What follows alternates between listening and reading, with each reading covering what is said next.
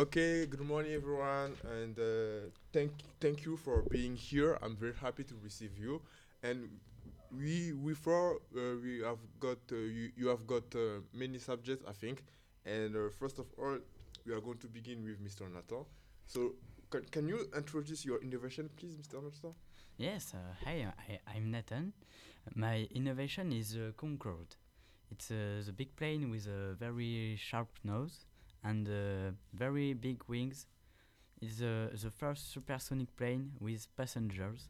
It was born in 1970. Ah, good. But what what about what what what particular about Picardy? The aircraft factory in Méaulte joined the construction program. Indeed, they made the doors and exit. In addition, they made the body in the center.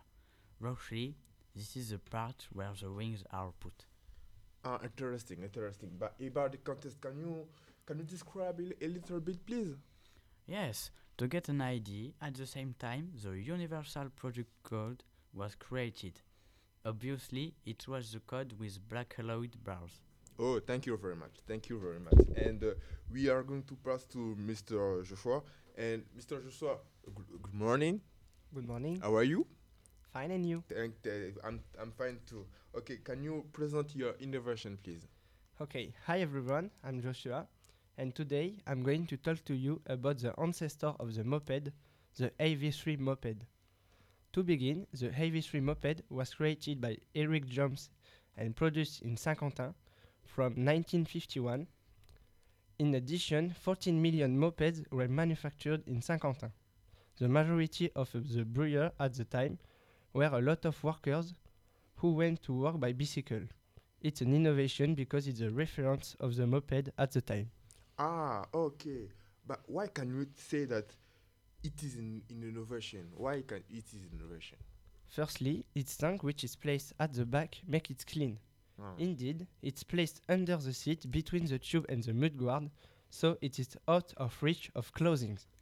In addition, it's very comfortable because it's silent, its rosette underbars and its large saddle make it more comfortable and less tiring.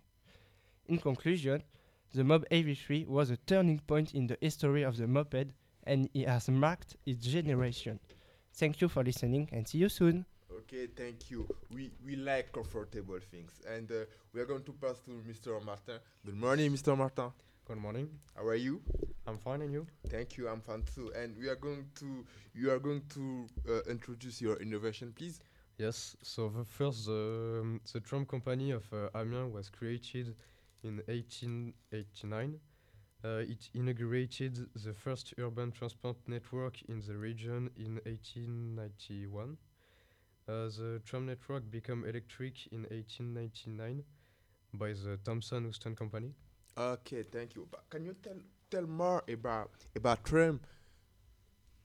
Uh, the compressed air uh, tram uh, in uh, Saint-Quentin have a compressed air reserve of uh, 25 bar, which uh, actu- actuate the piston of the machine by a system of drawers.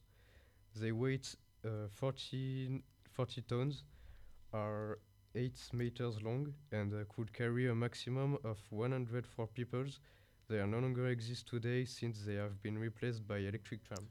Ah, it means that the first tram was created in Picardy. Yes. Okay, good. Oh, good. Okay, thank you. Thank you for your speech. And we are going to finally we are going to p- uh, to pass to Miss Mao. Good morning, Miss Mao. Hi, How are you? I'm fine and you? I'm fine too. Okay, can you introduce your innovation, please? Uh, yes, uh, I'm gonna to present you the lock of the tomb of Napoleon. Firstly, we own uh, that uh, to a company from Valin in Vimeu. It was made uh, around uh, 1873 and redone after the German passed uh, Strasse Paris during the Second World War. And it's an anecdote uh, that reminds us uh, that Vimeu is indeed uh, the cradle of locksmithing in France. Okay, thank you. Can you can you talk about the creator?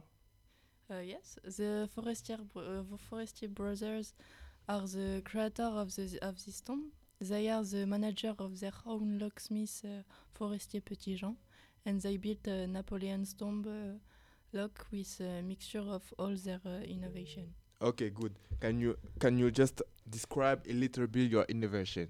Yes, uh, the locks of uh, course unique. Uh, the hole in the key and the profile of that uh, barrel pin stem represents the cross of the Legion of Honor. Another uh, distinctive thing, uh, the bit with uh, draw and N, that of Napoleon. And uh, finally, it's a beautiful story in the image of that uh, of this family, which has a long reconciled agriculture and locksmithing. Okay, thank you very much, and uh, it's the the hand, and uh, thank you very much for your speech, guys. It was uh, very good, and it was very uh, instructive, and uh, I learned many things. Thank you very much, and uh, thank you.